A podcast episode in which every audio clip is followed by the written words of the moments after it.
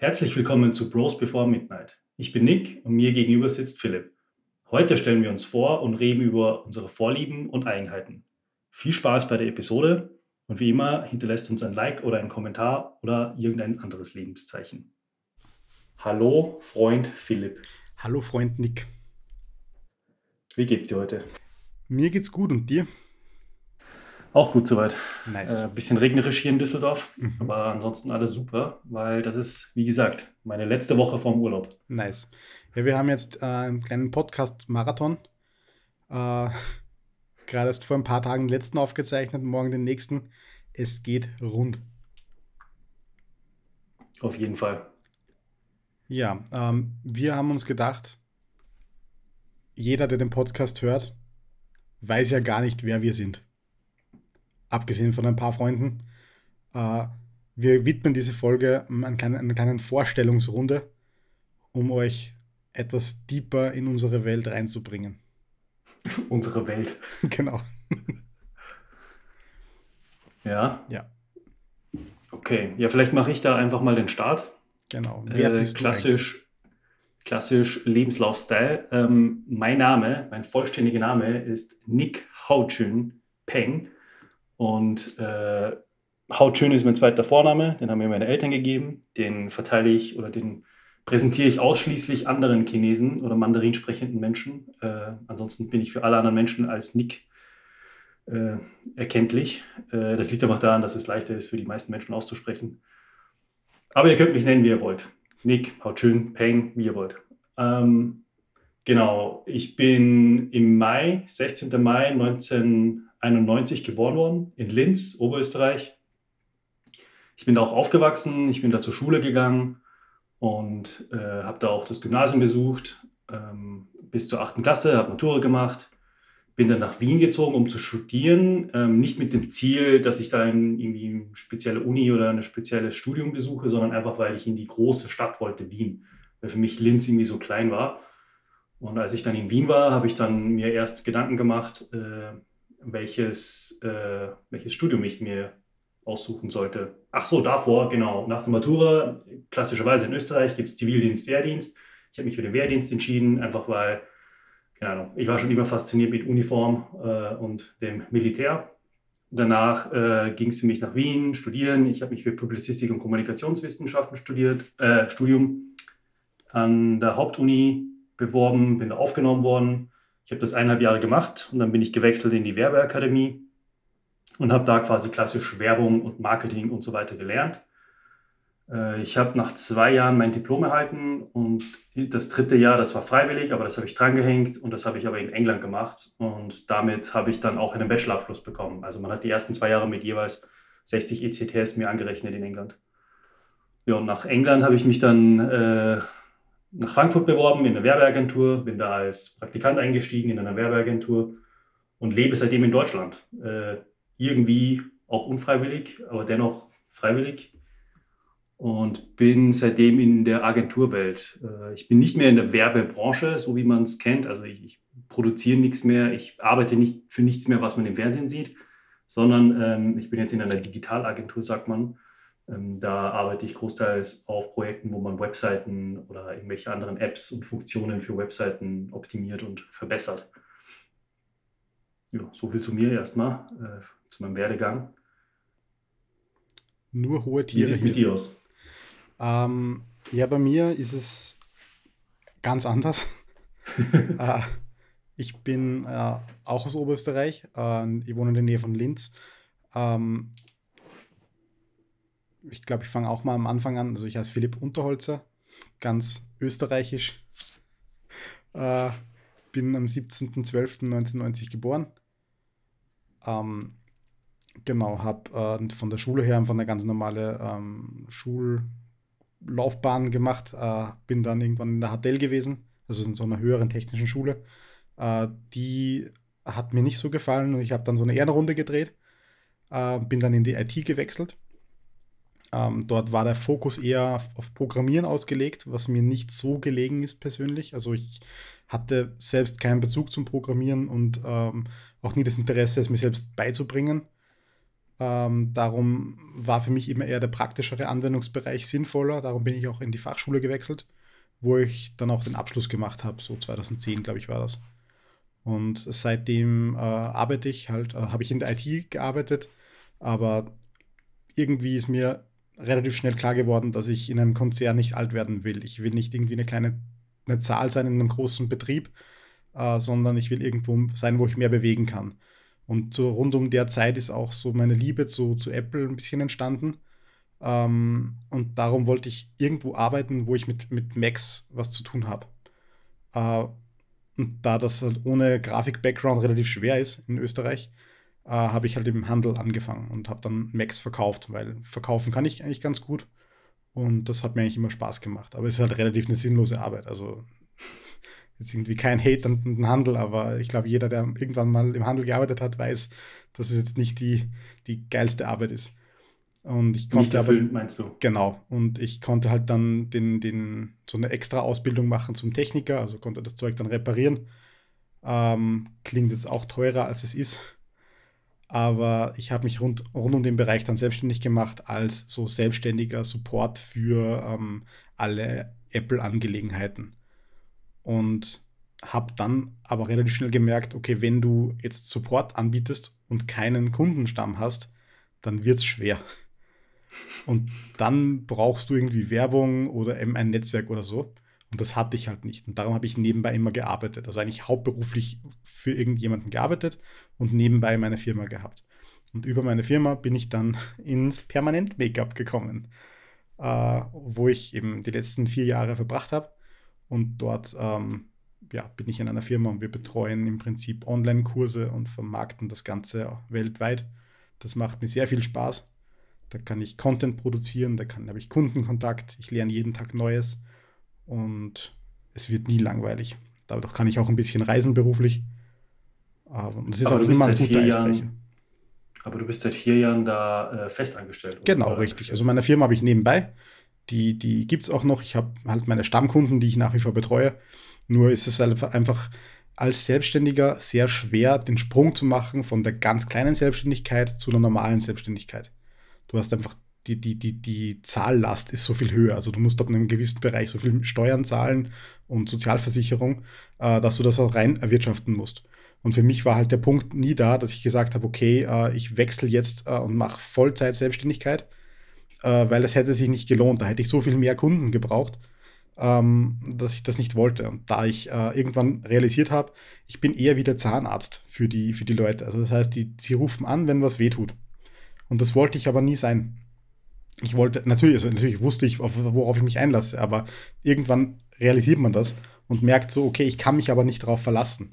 Also du bist natürlich abhängig davon, dass bei deinen Kunden etwas nicht funktioniert.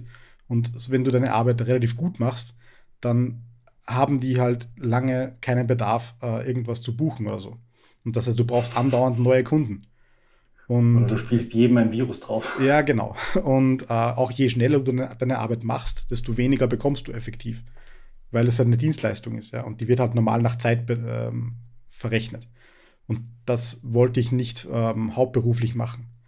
Und so bin ich dann eben da reingekommen und dafür bin ich auch extrem dankbar, weil ich einfach so viel lernen konnte in diesen Jahren ähm, über mich selbst, über, über Menschen, über Firmen, wie Dinge in der Welt funktionieren.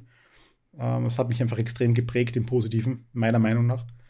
Und ja, ich bin auch, auch mit wesentlich, also ich habe jetzt mehr Selbstbewusstsein als früher und konnte dadurch auch eben einiges über Videografie und Fotografie lernen.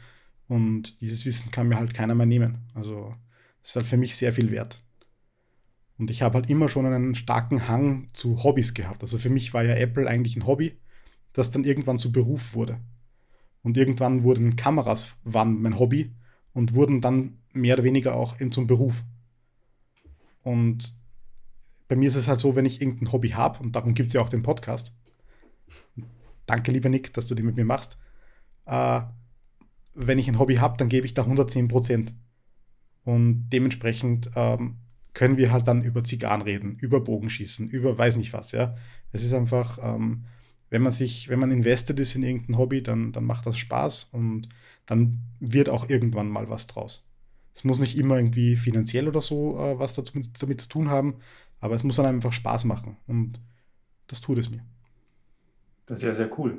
Ich meine, ich kann das total nachvollziehen, dass du unterschiedliche und viele flexible, variable Hobbys hast. Ich habe ja auch selber viele Hobbys. Also das Thema mechanische Keyboards habe ich auch erst äh, seit letztem Jahr mir angeeignet. Ich habe mir, keine Ahnung, einfach Keyboards angesehen und dachte, boah, die sehen ja cool aus und die klacken auch so cool. Und dann ging das alles weiter und plötzlich habe ich ja schon horrendes Geld ausgegeben und habe erst zwei Keyboards ja. gekauft. Und äh, so geht es dann weiter. Das hat dann, so war das auch mit Whisky. Erstmal hat mir nichts geschmeckt und nach und nach habe ich erfahren, was die Unterschiede sind. Und nach und nach habe ich dann den Unterschied geschmeckt und dann seitdem, okay, mag ich Whisky. Und genauso war das halt auch mit, wahrscheinlich mit Zocken, mit jedem anderen, keine Ahnung, ähm, Device, Equipment, mit jeder Marke, mit Kleidung, mit Küchen, keine Ahnung, mit äh, Möbelstücken. Genau. Ja, es ist bei mir auch immer so, so wellenartig. Ich habe einfach so mal, das kommt bei mir immer so schwallartig, wo irgendwie Hobbys oder, oder, oder so Impressionen auf mich einprasseln und ich dann einfach überall ein bisschen reinschnuppere und mir dann die Dinge behalte, die ich äh, für mich als wichtig und gut empfinde. Also es war irgendwann so ein banales Thema wie Kugelschreiber oder Stifte. Ich, ich bin, ja, bin ja invested in Mont Blanc und äh, das war einfach so rund um die Hochzeit, wo ich mir gedacht habe, okay, irgendwie möchte ich einen, etwas, was Bestand hat. Also in der digitalen Welt hat ja alles ein Ablaufdatum. Das heißt, jedes Handy, das du dir kaufst, jeden Computer, alles wird irgendwann meistens früher als später kaputt und muss ausgetauscht werden. Und da war es für mich einfach ganz schön, äh, eben auch drum ein bisschen ähm, Flashback zur letzten Folge, wo es um, um, um Grooming und Rasur und so ging. Wenn du einfach ein bisschen zurücksiehst in die Vergangenheit und so auf Dinge Wert legst, die Bestand haben. Und das war für mich halt so ein, so ein Stift, weil ich hab, wollte halt für die Hochzeit ein sentimentales Piece haben, wo ich sage, okay, damit unterschreibe ich jetzt meine Hochzeitspapiere. Und das, da hat das so für mich angefangen. Und dann ging es aber auch noch einen Schritt weiter, wo ich gesagt habe, okay, ich mache hier alles digital in meinem Leben. Ähm, aber warum gibt es so viele Leute, die mit Stift und Papier schreiben? Und dann habe ich halt gemerkt für mich, okay, ich kann mir viele Dinge wesentlich besser merken, wenn ich die mit der Hand niederschreibe. Und so führt eines zum anderen. Und über tausend Ecken ging das Ganze halt dann mal zu Zigarren oder eben zu Whisky oder zu Rum oder weiß nicht was oder zu Grillen und Kochen und bla bla bla. Und das führt einfach alles zusammen. Und ja, manchmal ich ist in meiner, viel. Ich habe in meiner Anfangszeit als Praktikant oder Traineeship, ich weiß es gar nicht mehr, äh, musste ich mal recherchieren, was dieses Hipstertum so auf sich hat und warum da jetzt so also von Mode und Kaffeegeschmack und so weiter abgesehen, warum ist jetzt plötzlich Kochen bei denen so ein Ding? Also Kochen war ja schon seit Jahrhunderten oder Jahrtausenden in der Menschheit. Warum ist plötzlich jetzt gerade Kochen so ein Ding und warum produzieren alle Agenturen da zu dem Zeitpunkt so viel Koch-Content? Und ähm, da wurde das, also ich habe ein Buch, das nennt sich Der Hipster, da hat jemand das gut zusammengefasst. Ich glaube, zwei Jahre bevor Hipster überhaupt so irgendwie im Wort war in der, in der Welt. Und der hat da zusammengefasst und gesagt, äh, das ist die also Hipster sind ja Teil der Generation Y und die sind alle sehr ähm, digital. Das bedeutet, alles in dem Leben besteht aus einem Bildschirm und Glasoberflächen. Und das bedeutet, dass denen extrem viele Sinne weggenommen worden sind. Du hast halt Dinge gehört, du hast Dinge gesehen, aber du hast Dinge nicht gefühlt. Das war immer Glasoberfläche. Du hast Dinge nicht mehr gerochen, schmecken, unterschiedliche Texturen und solche Dinge, das fehlte einfach. Und auch die Haptik war einfach plötzlich weg. Du hast alles Aluminium oder Glas gehabt. Und dementsprechend war Kochen einfach der Ultrasinnes, äh, die Ultrasinnesbombe, wo du halt alle Sinne plötzlich wieder benutzt hast. Und dementsprechend ist das halt ja, riesig geworden. Und klar, natürlich, äh, jeder Hipster wäre, also keiner wäre ein Hipster, wenn er nicht irgendwie ein Holzbrett hätte zum Schneiden statt so einem IKEA-Plastikbrett. Und dann braucht man natürlich auch das Damaskus-Messer aus Japan, das, äh, das super toll schneidet. Und dann braucht man dazu natürlich auch irgendwie Schleifsteine, die wundertoll sind und dann geht es plötzlich weiter. Du brauchst halt nicht nur die Teflonpfanne von Ikea beim Einzug, sondern auch irgendwie die Edelstahlpfanne, Gusseisenpfanne und vielleicht auch irgendwie, keine Ahnung, eine Keramikpfanne und so weiter und so fort. Und, und dementsprechend hat sich das so ausgebreitet. Also meine, ich glaube, die Hypothese hat sich mittlerweile validiert, dass wir einfach in so einer digitalen Welt leben, so wie du das gesagt hast, dass unsere Sinne quasi geraubt worden sind und alles, was unsere Sinne dann wieder beansprucht oder Aufmerksamkeit schenken kann, gibt uns halt eine Möglichkeit, uns da irgendwie dafür zu faszinieren. Und ja. Ich glaube halt, also gerade wenn man, wenn das so extrem ausartet wie bei uns, ist es trotzdem wichtig, irgendwann einen Punkt zu machen und zu sagen, okay, jetzt bleibe ich mal stehen und reflektier mal, was, was ist denn in den letzten Monaten Jahren passiert. Und einfach mal in sich zu gehen und zu schauen, okay, äh, wir leben ja in einer unfassbaren Konsumwelt. Und einfach mal zu sehen, okay, was brauche ich wirklich und was will ich einfach. Und das, das finde ich oft einfach wichtig, einfach sich wirklich mal bewusst zu machen, okay, ja, brauche ich, brauche ich alles? Und ich weiß nicht, wo ich hin will mit, mit der Aussage. Ich, ich glaube, ich weiß, wo du hin willst. Also, dass man, dass man alles, was unnötig ist, alles, was einfach nur quasi ähm, wollen ist, statt brauchen, äh, sollte man weglassen oder einfach mal. Vielleicht nicht alles, aber, aber es muss nicht, man muss nicht immer überall 110% geben. Manche Dinge reichen, glaube ich, auch, wenn man sie einfach normal macht. Also, ja, klar. Genau. Aber bei mir ist halt immer so, wenn ich irgendwas anfange, dann muss immer alles zuerst her. Also, wenn ich irgendwie sagen würde, ich will Laufen anfangen, dann würde ich zuerst mal hergehen und mir schauen, okay, was ist die beste Sportbekleidung? Was sind die besten Schuhe? Äh, die besten Socken? Einfach alles optimieren, irgendwie einen Fitness-Tracker kaufen, äh, alles einrichten, bevor ich überhaupt mal einen Schritt laufen würde. Und, und da ist es halt so, ich meine, ich habe ja ich habe eine komplette Ausrüstung, um Twitch-Streamer werden zu können und habe noch keine einzige Sekunde in meinem Leben gestreamt, weil ich gar keinen das Bock habe drauf. aber es war irgendwann mal so der Punkt, ja, wäre aber cool, wenn. Und, und da geht es mir halt in vielen Bereichen so. Aber ich versuche halt bewusst Dinge jetzt ein bisschen vorher mal zu machen, bevor ich mich hart investiere in alle Themen. Ja, okay, gut. Das macht ja auch Sinn, weil du hast ja nicht unendlich Geld. Also ich habe ja auch nicht unendlich Geld. Wäre aber schön. Ja. Naja, vielleicht auch nicht unbedingt. Also ja.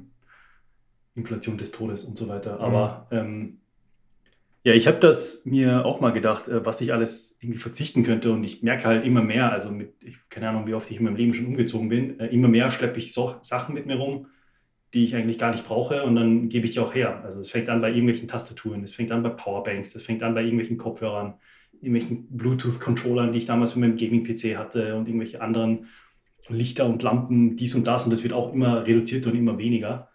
Und mittlerweile habe ich halt schon so eine Eigenschaft angenommen, dass ich, wenn ich jetzt wieder umziehen würde und ich wohne ja jetzt zusammen mit meiner Freundin, wir haben uns das hier schön eingerichtet in so einer neuen Wohnung, ich würde wieder denselben Weg gehen und würde sagen, ich würde alles, was ich hier habe, verticken, sogar mit dem Wissen, dass ich ein Minus rausbekäme, aber ich habe alles liquidiert, was ich an Wertsachen besitze oder halt an, an Möbelstücken und dann könnte ich damit abhauen und dann woanders mir was aufbauen, selbst wenn ich ein Minus davon bekäme. Meine Freundin allerdings ist eher auf dem Trip und sagt, alles, was bereits gekauft wurde, das können wir wiederverwenden. Und die wird sich die Arbeit antun und alles dann halt mitschleppen. Mhm. Also Tisch wieder abbauen und keine Ahnung was. Ähm, da, keine Ahnung, also ich habe ich hab ja auch mal mit äh, 23, glaube ich, ähm, meine gesamte Fotokollektion verloren, die ich so über mich hatte. Also früher, keine Ahnung, ob welche dabei sind, also früher hatte man ja einfach eine Digitalkamera, also nicht einfach ein Handy und diese Digitalkamera hat halt Fotos geschossen und diese Fotos musste man umständlich mit einem Computer verbinden und dann Daten rüberziehen wie auf einem USB-Stick auf dem Computer. Und diese Daten hat man dann damals umständlich auf einen Ordner geschoben oder diese Fotos hat man auf einen Ordner geschoben und diesen Ordner hat man benannt. Wenn du ganz schlau warst, hast du gesagt, was für ein Event das war. Ich war nicht schlau, ich habe alle einfach in einen Ordner reingeworfen und dann hieß der Ordner zum Beispiel Schulfotos. Und, ähm, und diese Fotos waren alle bei mir offline gespeichert, äh, zwar auf dem äh, MacBook damals und auf, auch, auch auf einer externen Festplatte. Und dann ähm, hatte ich damals, glaube ich, mit iPhoto ein paar, ein paar, Fotos verbunden gehabt, aber nicht alle. Also iPhoto war damals noch nicht, also iCloud war damals noch nicht so groß. Und ich habe dann bei einem äh, verhängnisvollen Abend äh, alles verloren. Ähm, Handy, MacBook und externe Festplatten, nichts war in der Cloud gespeichert oder fast nichts und alles war quasi weg und ja, das war schlimm. Also alle Fotos bis zum Zeitpunkt, glaube ich, wo ich 23 bin, waren verschollen. Und äh, funny Story, ein Jahr später hat Google angekündigt, äh, Google Fotos Unlimited Space. Das hat mich schon ein bisschen angekotzt. Ja, ich meine, ich glaube, ich glaub, die Nick verliert teure Dinge ähm, Story ist schon so oft passiert, dass wir eine eigene Podcast-Folge daraus machen könnten. Alter, dann müssen wir mal zusammenrechnen. Also ich sitze dann hier und erzähle dir meine verlorenen Dinge und du rechnest zusammen, wie viel Geld werde ich hier. Das könnten wir irgendwann mal machen, genau.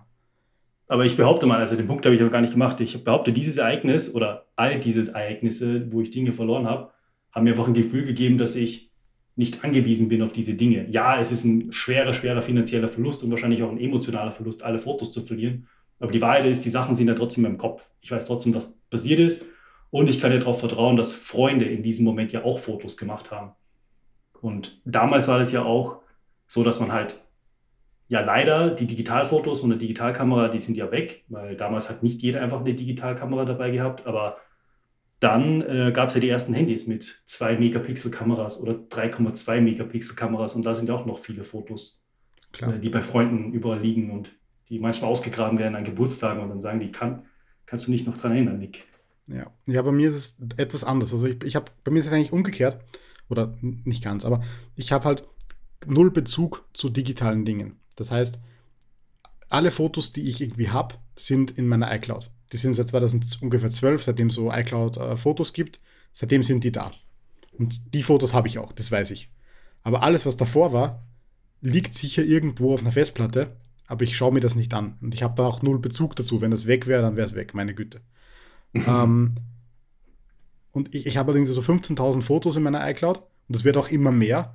Ich lache dann immer, wenn irgendjemand sagt, na, kannst du mir mal zeigen, wie ich meine Fotos aussortiere? Und ich denke mir, niemand auf der Welt sortiert seine Fotos aus. Das ja. ist einfach ein, ein Loch, ein unendliches, in dem wir alle Fotos reinkippen. Und da sind Screenshots von, weiß nicht, wie ich im iPhone 3G gejailbreakt habe, dabei. äh, und keine Ahnung, ich bin zwar froh, dass es da ist, aber ich brauche das eigentlich nicht. Aber so in, in, in der physischen Welt trenne ich mich schwerer von Dingen. Ich trenne mich schon von Dingen, die ich nicht benutze, aber ich tendiere, und da hat mir halt die, die Erfahrung einfach gezeigt, wenn ich etwas mir kaufe, und das ist zum Beispiel ein Nachbau von irgendwas, dann bin ich da eigentlich immer eingefahren damit. Es ist immer für mich besser gewesen, mir das Original von irgendwas zu holen. In das, oder in das Qualitätsprodukt zu investieren. Mhm. Sei es jetzt irgendwie ein Beispiel Handy. Ich, mir, ich war eigentlich seitdem es Smartphones gibt, immer Team Apple. Und irgendwann hat mich, glaube ich, mein iPhone 4S, hat mich Apple angekotzt. Und ich habe gesagt, okay, ich bin jetzt ein Rebell, ich kaufe mir jetzt ein Samsung. Und das war das schlimmste Handy, was ich jemals hatte. Das war das Samsung Galaxy S2 und das wurde so heiß wie sonst was. Und es hat mit Ladung, also wenn, wenn du es eingesteckt hast und ein Navi aufgedreht hast, hat das mehr Akku verbraucht, als es nachladen konnte. und das war einfach die schlimmste Experience in meinem Leben mit einem Handy. Und seitdem habe ich nur mehr iPhones. Und ich, das ist zwar per se jetzt kein Nachbau in dem Sinn, aber in jedem anderen Punkt, wenn ich mir einen Nachbau-Föhn von den Dyson geholt habe, bin ich immer eingefahren damit. Wenn ich mir einen Nachbau-Staubsauger geholt habe, bin ich eingefahren. Und dann habe ich irgendwann gesagt, okay, ich investiere einfach lieber ein bisschen mehr und habe dafür das gute Qualitätsprodukt.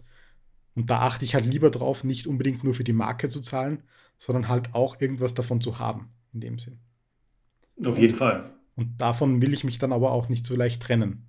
Außer es ist eben irgendein digitales Produkt wie ein Handy oder so, äh, was halt austauschbar ist in dem Sinn. Aber ja, ob es jetzt zum Beispiel, wenn es ein Taschenmesser ist, dann nehme ich lieber das teurere in der besseren Qualität oder beim, beim Küchenmesser oder so, weil ich weiß, ich habe es lange und ich kümmere mich auch drum. Ich höre dann immer eben von Leuten, die meinen Stift sehen und wissen, was der kostet, dann sagen die immer, ja, aber den verliert man doch. Der ist doch sofort weg. Und ich sage, nein, ist er nicht. Ich weiß halt, wo der ist. Der hat dann seinen speziellen Platz und da ist er, da wird er hingelegt, da wird er geputzt und benutzt. Und das ist halt einfach nicht so, dass mir der runterfällt. Das passiert halt nicht, weil ich mir einfach darum umschaue. Ja, das macht doch Sinn. Also, dass ja. man in Dinge, die man investiert hat, mehr Acht gibt. Klar. Ähm, wenn du dir zum Beispiel 10 Euro Schuhe kaufst, dann wirst du nicht darauf achten, dass du nicht in Schlamm oder sonstiges steigst. Vermutlich. Dann sind die Schuhe wahrscheinlich einfach für dich emotional nichts wert. Hm. Und dann gehst du auch mit denen anders um. Ja. Ja, Schuhe ist auch ein gutes Beispiel. Also ich habe früher mir irgendwann mal, also ich habe immer so, so roundabout 100 Euro Schuhe gekauft. Immer so Lacoste und so ein Zeug. Halt als, ja. als Kind oder als Teenager. Und dachte mir, ja, die, ich kaufe mir die. Habe aber nie irgendwie in Frage gestellt, warum ich das mache. Und dann bin ich irgendwann mal so zufällig in so einen Deichmann oder so rein gestolpert und sehe so, hey, die verkaufen Schuhe um 10 Euro oder 20 Euro und die sehen genauso aus. Und habe gesagt, ja, da kaufe ich einfach vier Paare. Und habe mir einfach vier Paare von Schuhen, die gut aussehen, gekauft. Und ich hatte, ich bin nach Hause gekommen, habe den angezogen, dachte mir, fuck this shit, I'm out, habe den wieder ausgezogen und nie wieder angezogen, weil das einfach eine Tortur für meine Füße war. Okay. Und da habe ich wieder, das ist wieder so ein Beispiel, wo ich gemerkt habe, die Qualität zahlt sich bei gewissen Dingen einfach aus. Das hat natürlich ein Limit, also irgendwann ist natürlich auch bei Schuhen ein Maximum erreicht, wo es nicht mehr besser wird, sondern nur mehr teurer. äh, aber bis zu dem Punkt zahlt es sich einfach aus, in gute Schuhe zu investieren. Ja, gut, aber zum Beispiel, also ich bin ja wahrscheinlich in der Hinsicht ein bisschen ähnlich wie du. Wenn ich da irgendwie was Neues, ein neues Thema, ein neues Hobby ins Auge gefasst habe, dass mich, dass ich da mich erstmal inhaltlich und theoretisch damit beschäftige. Und zum Beispiel, ich bin seit drei Jahren einfach so am gucken, ob es möglich ist für mich, ein Auto zu holen. Zuerst mal finanziell, das heißt, ich rechne unterschiedliche Dinge durch und dann auch nochmal, äh, welches Auto würde ich mir denn anschaffen? Habe ich moralische Begren äh, Bedenken? Habe ich irgendwelche Leistungsbedenken? Habe ich denn irgendwelche Ansprüche auf, keine Ahnung, Farben, Felgen, dies, das, jenes, sonstiges? Und da ähm, bin ich aber auch schnell zum Schluss gekommen, dass ich aus zwei Gründen zum Beispiel niemals deutsche Autos kaufen werde, beziehungsweise Autos von äh, deutschen Konzernen. Also da zähle ich zum Beispiel auch äh, Skoda drunter, weil Skoda gehört zum VW-Konzern. Ähm, zum einen liegt es daran, dass das nicht schlechte Autos sind, aber moralisch für mich ist das äh, der Grund, dass diese drei oder vier großen Automarken einfach so viel schlimmes Zeug angestellt haben, von ähm, Abgas, Emissions, äh, Cheating zu Unterdrückung von neuen Technologien zu ähm, einfach ihre Marktposition ausnutzen, um maximal mehr zu verdienen. Und dann haben die erst gesagt, oh, Skandal ist passiert und wir sehen, es gibt einen, äh, einen Dude, der heißt Elon Musk, der hat Elektroautos cool gemacht. Ja, jetzt können wir auch in diesen Markt einsteigen. Und dann haben die gesagt, okay, jetzt gibt es Geld zu verdienen, jetzt machen wir das. Und dann, sind, und dann sind die Leute auch noch so verrückt und sagen, wisst ihr was, all diese Standards, die Tesla jetzt etabliert hat, also alle Supercharger und alle Drivetrains, alles, was die da schon erfunden haben und die, das, das Know-how liegt hier, wir brauchen das nur noch abzupausen und ein bisschen Geld an Tesla zahlen, haben die gesagt, nö, das machen wir nicht. Wir schließen uns als riesige Autokonzerne zusammen und mit den Energiekonzernen und bauen unser eigenes Ding. Und jetzt, wenn du heute ein Elektroauto fährst, hast du 15 Aufladekarten in dem Auto, einfach weil dieser ganze Bereich sagt, nö, machen wir nicht mit. Und das ist einfach eine Sache, das kotzt mich so maximal an. Und die andere Seite ist eben, äh, das sind halt keine schlechten Autos, aber die verlangen Preise wie halt sonst was. Also ein Dreier BMW, klassischer Dreier BMW ist ein sehr stabiles und sehr gutes Auto keine Frage. Aber warum ist das jetzt doppelt so teuer wie jetzt ein stabiles und gutes Auto von zum Beispiel Opel? Das liegt einfach daran, dass es eine starke Marke ist und die schlachten die Marke so hart aus, damit sie halt große Margen haben. Und das ist auch ein weiterer Grund, warum ich halt niemals deutsche Autos kaufen würde. Zum Beispiel, ich schaue mir im Moment äh, japanisches Auto, äh, japanische Hersteller an und unter anderem äh, Toyota. Da verfolge ich das äh, mit hohem Interesse. Zum Beispiel, die haben jetzt auch den neuen Mirai 2 rausgebracht. Das ist ein Wasserstoffauto es ist super inconvenient, aber ich gebe dem ganzen Ding noch zwei, drei Jahre, weil ich weiß, dass in Deutschland da sehr viel gerade bewegt wird in Bezug auf Wasserstoff. Und wenn das in zwei, drei Jahren genauso ausgebaut wurde wie zu Anfangszeiten von Elektromobilität, dann hast du dann irgendwann in Deutschland oder in Mitteleuropa ein richtig gutes Wasserstoffnetz. Und dann kannst du auch damit super fahren und dann bist du halt nicht angewiesen auf 50 Minuten oder eine Stunde Ladezeiten an irgendwie diesen, diesen Ladesäulen. Und genauso auch schaue ich mir gerade äh, von Honda diese neue Einführungen an. Und da gibt es gerade den Honda Civic. Das ist ein Vollhybrid, das heißt kein Plug-in-Hybrid. Und der sieht super aus, sieht aus wie ein europäisches Auto, sieht, äh, äh, fährt schnell und alles komfortabel und fett. Und soll aber, glaube ich, nur, nur, das ist das Gerücht, das weiß man noch nicht, im Herbst weiß man mehr, aber das soll nur 35.000 Euro kosten. Und dann denke ich mir, okay, das ist ein stabiler Preis für stabile Sachen, für alle stabil ich weiß nicht, wie hoch die Marge darauf ist für die Japaner, aber wenn die sagen, das ist ein Ding, womit wir Geld verdienen können, dann bin ich auch bereit, diesen Preis zu zahlen. Ja, da habe ich einen ganz anderen ähm, Ansatz. Also ich komme halt aus einer Dynastie von Leuten, die VW und, und VW-ähnliche äh, Fahrzeuge kaufen. Ähm, und darum war das für mich eigentlich, ich meine, ich habe erst ein Auto vor meinem jetzigen gehabt äh, und das war ein VW. Und jetzt bin ich bei, bei Skoda. Äh, aber für mich ist halt einfach, ich brauche ein Auto und ich schaue, was mir gefällt und was irgendwie leistbar ist. Und das war halt zu der letzten Zeit, also wie ich mir das Auto gekauft habe, äh, halt ein Skoda Octavia. Und dementsprechend, ich finde das Auto halt mega geil, aber für mich muss ein Auto einfach gewisse Checkmarks erfüllen. Weil ich, das hat ein Werkzeug und natürlich ist es ein, zu einem gewissen Grad ein, ein Statussymbol. Also braucht, braucht man gar nicht drüber reden. Ähm, Aber für mich muss es einfach CarPlay haben. Das ist ganz essentiell. Es muss idealerweise eine, also Automatik sein, einen Tempomat haben und dann vielleicht noch ein paar Goodies wie eben Spurhalteassistent, Abstandsradar und also so Dinge. Also das sind, das sind Dinge, die, die für mich halt für Convenience sorgen beim Autofahren. Ob das Ding jetzt Benzin, Diesel, Elektro, äh, was auch immer ist, ist mir mehr oder weniger egal, jetzt noch, äh, weil ich muss von A nach B kommen. Und Elektro fällt für mich flach, weil ich weder in der Arbeit noch zu Hause laden kann. Mir jetzt ein Elektroauto zu holen, wo ich immer angewiesen bin, das irgendwo zu laden, das, das tue ich nicht. Also das, das wird nicht passieren. Uh, und dazu kommen halt so Dinge, also Elektro wäre für mich möglich, wenn ich es in der Arbeit laden könnte oder zu Hause. Oder beides idealerweise. Uh, da ich das nicht kann, fällt es flach. Wasserstoff, wie du gesagt hast, ist noch nicht uh, wirklich marktreif in dem Sinn. Oder vielleicht noch nicht zu 100 Prozent, dass man sagen kann, das kann man sich antun. Und ich, Pionier will ich keiner sein in der Hinsicht. Also, ja. Und dementsprechend ist für mich halt so, ich will einen Diesel oder einen Benziner in dem Sinn. Aktuell noch. Ähm, Absolut. Ja. Und darum war es eben für mich das Skoda Octavia. Und das ist halt der RS, der ist halt, der verbindet halt für mich ein bisschen Sportlichkeit und aber natürlich auch äh, Platz und so weiter für, für eben Bogenausrüstung oder was auch immer. Oder man kann mal damit in den Urlaub fahren oder solche Dinge. Das ist halt für mich ein super Allround-Auto. Und ich kann halt auch mal reinsteigen und er gibt dann auch, auch wirklich Gas. Ähm, wenn ich zukünftig irgendein Auto kaufen wollen würde, dann würde ich jetzt, nachdem ich am Dienstag, äh, die, äh, plötzlich am Montag, die Keynote gesehen habe, ein Auto haben, das das neue CarPlay hat. Also das ist halt komplett crazy und ja. sowas will ich. Also wenn ich mir das nächste Auto kaufe, dann muss das das haben.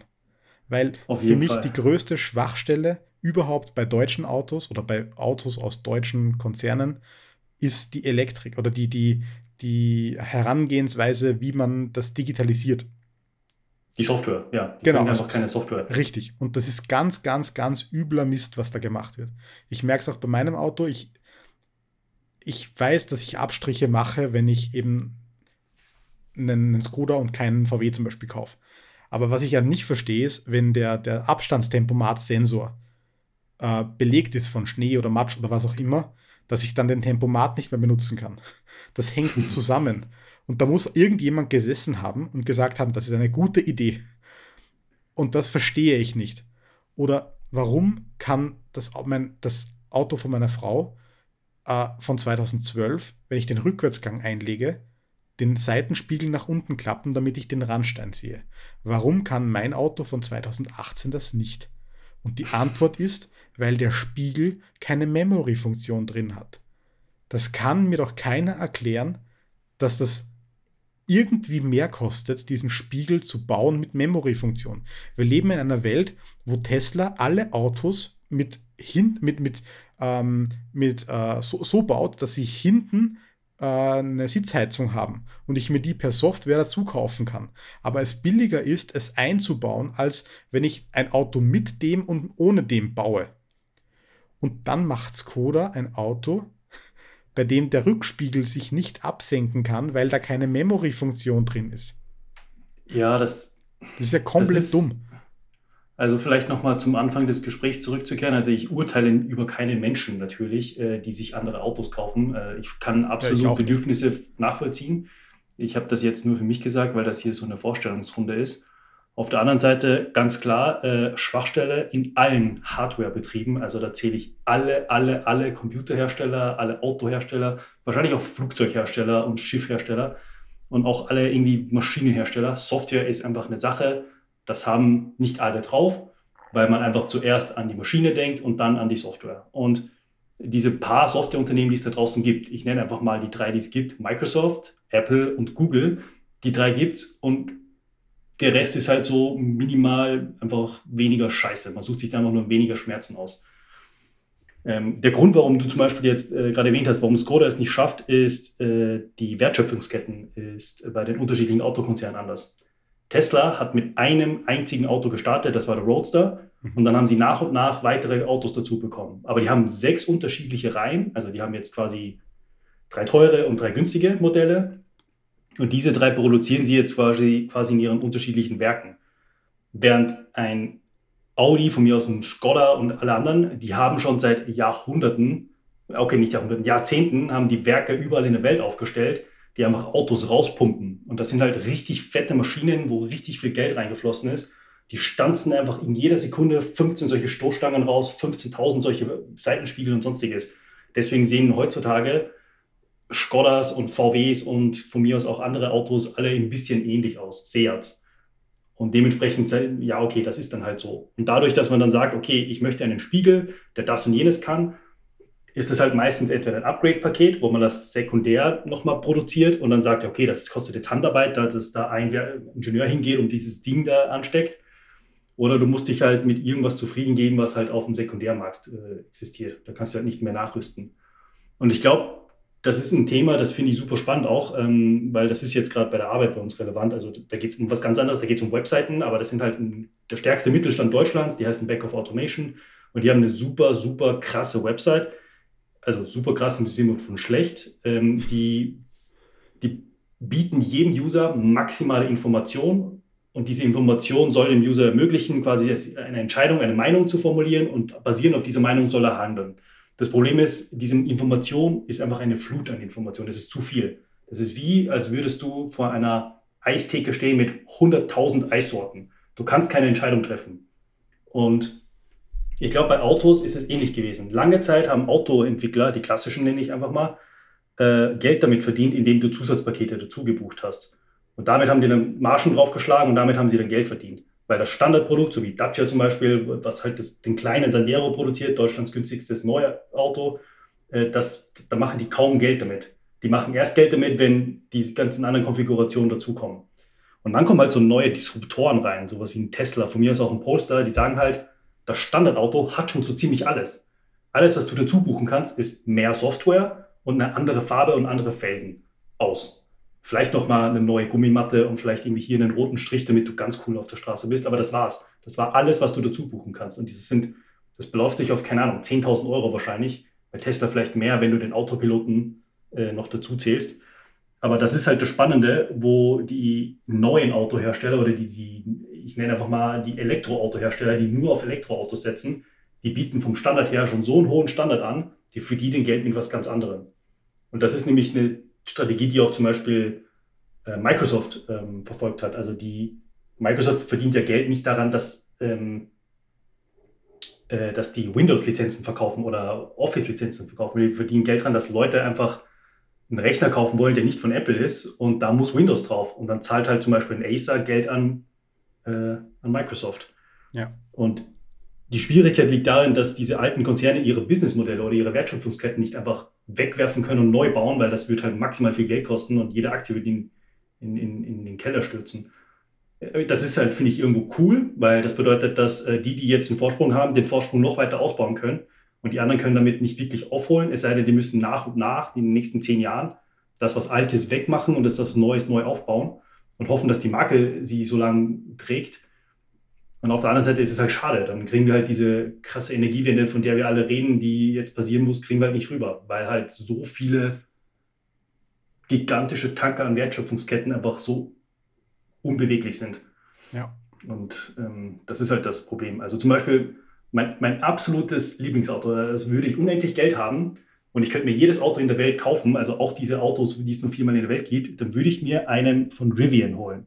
Rivian ist eine amerikanische Marke, die machen Elektro-Pickups und Elektro-SUVs und die sind richtig toll. Die haben eine geile Marke, finde ich, gebaut und die haben ein geiles Auto gebaut und ich würde dieses Auto kaufen. Kostet auch 100.000 Euro umgerechnet, aber äh, ich würde mir dieses Auto holen und ähm, das Problem bei denen ist, dass durch, die Material, äh, durch den Materialmangel gerade in der Welt und Inflationspreise und sonstiges, können die nur 25.000 Autos im Jahr herstellen. Die, die haben zwar Werke, die eigentlich ausgelegt sind für 50.000 Autos im Jahr, aber die können nur 25.000 im Jahr herstellen, weil einfach nicht genug Material da ist. Mhm. Und die anderen Autohersteller, die haben halt ganz andere Zahlen. Die produzieren da Hunderttausende im Jahr. Und das ein BMW, das macht ein Mercedes, das macht ein Ford, das macht ein VW, das macht ein Skoda, das macht ein Seat ein Renault, ein Toyota, ein Nissan. Und das, ist, das sind dann eine ganz andere Dimension, von denen wir sprechen. Das heißt, diese Economy of Scale, das, das muss erst mit der Zeit aufgebaut werden. Ja. Die Hoffnung ist natürlich, dass man, also meine Hoffnung ist natürlich, dass man dementsprechend äh, weniger oft eine neue Version eines Autos rausbringt, sondern einfach viele Autos versucht auf den Markt zu bringen und die einfach nur noch mit Software verbessert. Anstatt halt in sieben Jahren sieben neue Rivians rauszubringen. Ja. Ja, das stimmt schon. Aber wie gesagt, also für mich wäre es halt so der Sweet Spot, wenn, wenn, ich ein, wenn das neue Auto dann dieses neue CarPlay hat, weil das einfach mega nice ist und dann gut aussieht und gut funktioniert. Und dann kann ich mich einfach drauf verlassen. Ja, das sah schon äh, gewaltig aus. Also ja. da bin ich gespannt, was so jetzt ein Software- und äh, UX-Entwickler und UI-Entwickler gerade bei so BMW sitzen, wenn sie sich das angesehen haben, was sie da so gerade denken. Ja, fuck. BMW bringt ein Auto raus mit Apple CarPlay 2 und wir haben keinen Job mehr. Ja. Ist so.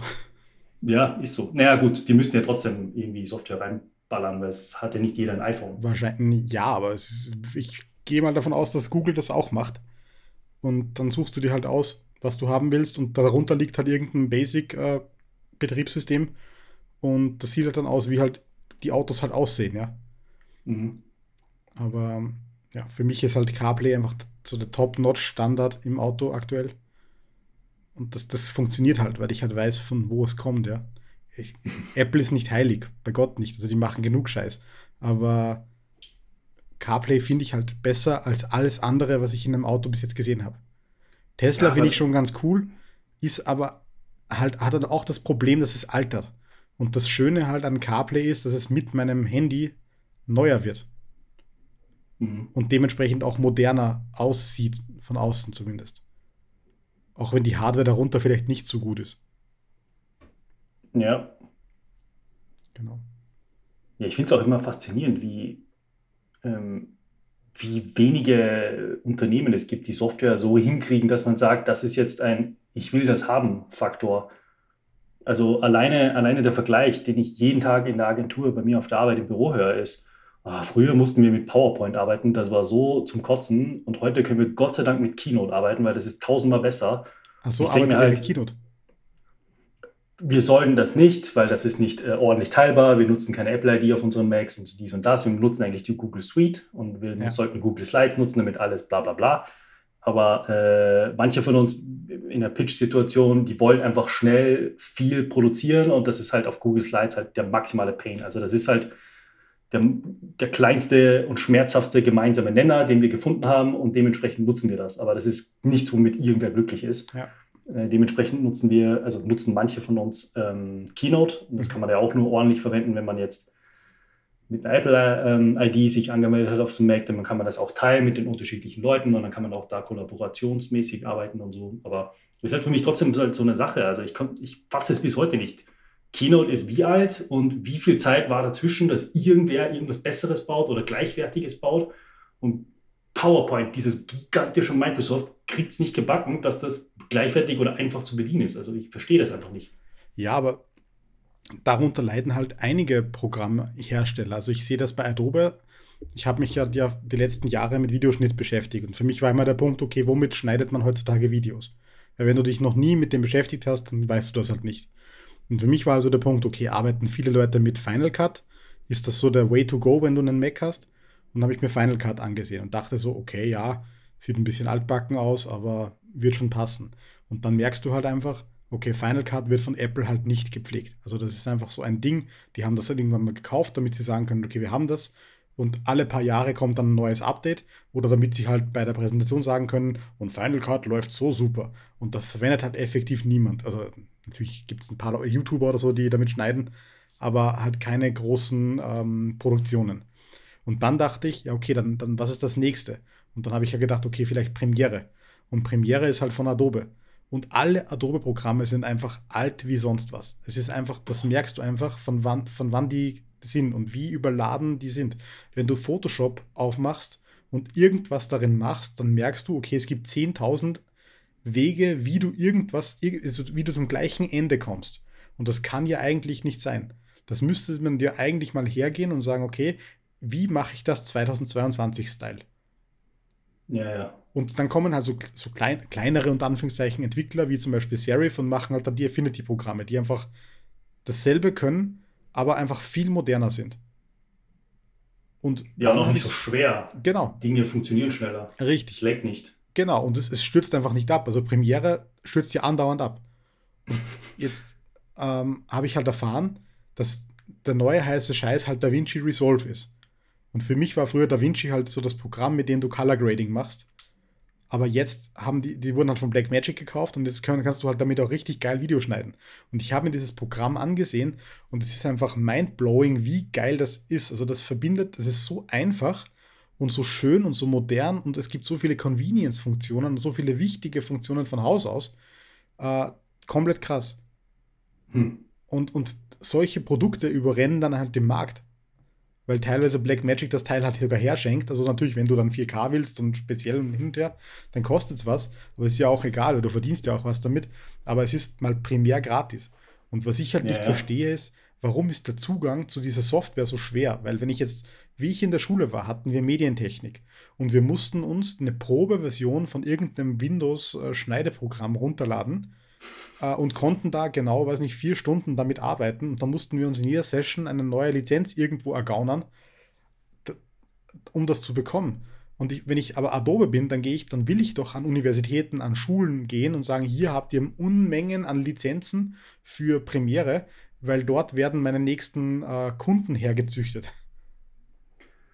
Ja, das ist ein Thema, das habe ich auch schon öfters mit äh, anderen Freunden im Bekanntenkreis und Freundeskreis gesprochen. Also ich glaube, zum einen ist das Problem, wenn du dir so einen Konzern ansiehst, sagen wir mal einfach, weil wir schon dabei waren, BMW, äh, die werden irgendwo mit Adobe einfach eine Partnerschaft haben und dementsprechend arbeiten die alle standardmäßig mit Adobe-Produkten. Das ist jetzt der Industriestandard. Das heißt, alle Agenturen, die mit BMW arbeiten, sind gezwungenermaßen dazu verpflichtet, auch mit Adobe zu arbeiten, weil sonst mit den Dateiformaten und dem Hin- und Herschieben, dies, das, funktioniert das nicht ordentlich. Und wenn alle in der Creative Cloud sind, dann wissen alle, dass sie immer eine Version haben, die funktioniert. Und das ist dann deren Monopolstellung, weil du hast einfach einen Vertrag geschlossen und du kommst da nicht raus und die kriegen Unmengen an Geld dafür, dass einfach Software zur Verfügung gestellt wird. Schlechte Software zur Verfügung gestellt wird. Und wir sind zum Beispiel eine, eine ich sag mal, eine kleinere Agentur. Wir sind jetzt nicht ähm, eine, keine Aktiengesellschaft. Dementsprechend haben wir da mehr Freiheiten und haben nicht so riesige Verträge. Und bei mir in der Agentur ist es das so, dass sie zuerst auch mit Adobe gearbeitet haben. Also im Wireframing- und Designbereich gibt es von Adobe XD. Und das ist grauenhaft. Also das ist wirklich absolut grauenhaft. Und einfach in dem Moment haben wir irgendwann einfach in einem Jahr, wo ich angefangen habe, die gesagt, ja, wisst ihr was, wir müssen wechseln. Das beste Ding, was es gerade auf dem Markt gibt, heißt Figma. Haha, witziger Name. Aber äh, die bieten es so, wie du vorhin gesagt hast, in der leichtesten Version ist das Ding gratis. In der Enterprise-Version kostet das Ding, keine Ahnung, Summe X, kostet wahrscheinlich genauso viel wie Adobe. Und das Ding hat einfach auch so viele Convenience-Faktoren. Also von einem unendlich großen Artboard, wo du einfach Dinge neu arrangen kannst und anordnen kannst, zu, du kannst die Board-Ownership an jemand anderen geben. Du kannst jemand anderes dazu einladen, damit der Rechte hat, um das Ding irgendwie weiter zu bearbeiten. Du hast alles in der Cloud gespeichert. Nichts ist bei dir äh, offline irgendwie auf dem Rechner gespeichert. Bei Adobe hast du noch immer ein Dateisystem. Dann hast du offline eine Datei bei dir auf dem Mac. Und wenn du niemandem die Berechtigung gibst, dann wird das Ding auch nicht äh, geupdatet in der Cloud. Und dann kann auch niemand darauf zugreifen, wenn du im Urlaub bist. Es ist einfach ein absoluter Wahnsinn, dass sowas existieren darf und so viel Geld verlangen darf. Aber Ja. Aber, Aber gut. muss man da halt umdenken und ich denke, früher oder später werden diese Firmen dann auch ein bisschen eingeholt oder bringen vielleicht doch mal irgendwie eine neue Version. ich glaube, ich glaub, das wird nicht passieren. Äh, wir sehen den Struggle mit dem großen Microsoft. Äh, Windows 7 war fein, Windows 8 war irgendwie nicht so fein, Windows 10 war so lala und jetzt kam, haben die schon wieder Windows 11 rausgebracht. Und jedes Jahr gibt es irgendwie, also alle fünf Jahre gibt es ein neues Video zu ihrer neuen Designsprache und wie nicht, nicht alles toll ist. Und dann findet sich halt nichts davon wieder in deren PowerPoint, Word und sonstige Sachen. Ich meine, das ist halt das Problem, glaube ich, dass die da einfach nicht hinterherkommen. Die schleppen halt so viel mit. Die müssten halt, so wie bei Internet Explorer, einfach alles wegwerfen und sagen, so ab sofort gibt es was Neues. Und das nennt sich so. Und, und dann müssen die halt von klein auf wieder groß anfangen. Die bringen halt wieder einen Word-Editor raus, der kann halt nur die Basic-Dinge, so wie Pages früher angefangen hat. Und nach und nach, durch Nutzerfeedback, kommen da halt neue Sachen dazu. Ja. Und ja. Ja, zum Glück gibt es Alternativen. Die kann man dann nehmen, wenn man in keiner Konzernstruktur drin ist. Und dann kann man das genießen, wie man auch mit Software arbeiten könnte, wenn man will. Also ich, wie gesagt, ich merke es halt bei Numbers zum Beispiel, ich liebe Numbers. Ist für mich einfach das bessere Programm im Vergleich zu Excel. Excel kann sicher viele Dinge, die Menschen, die Excel hardcore benutzen, äh, lieben. Oder wenn man in Excel programmiert oder was auch immer, ist das sicher äh, super. Aber wenn du nur ein bisschen mit Zahlen herumschubst, dann finde ich einfach Numbers so viel schöner und angenehmer und moderner. Ja. Auf jeden Fall. Ja. Und das tun halt trotzdem 90 Prozent der Leute, glaube ich. Was meinst du? Ja, es, gibt sicher, also der, der, Großteil der Leute ist meiner Meinung nach einfach ein, Minimal-User von den Programmen. Und nur ein paar Hardcore-User brauchen halt die ganzen Funktionen, die drin sind oder viele der Funktionen. Denkst du, Tim Cook reizt Numbers schon aus oder? Ich weiß nicht, ob Tim Cook einen Computer hat. Keine Ahnung. Aber ja. Mal schauen. Gut. Ich glaube, wir sind wieder am Ende der Reise angekommen für heute. Genug über uns erzählt. Ich glaube schon. Wenn es noch was zu erzählen gibt, dann machen wir einfach noch eine Folge.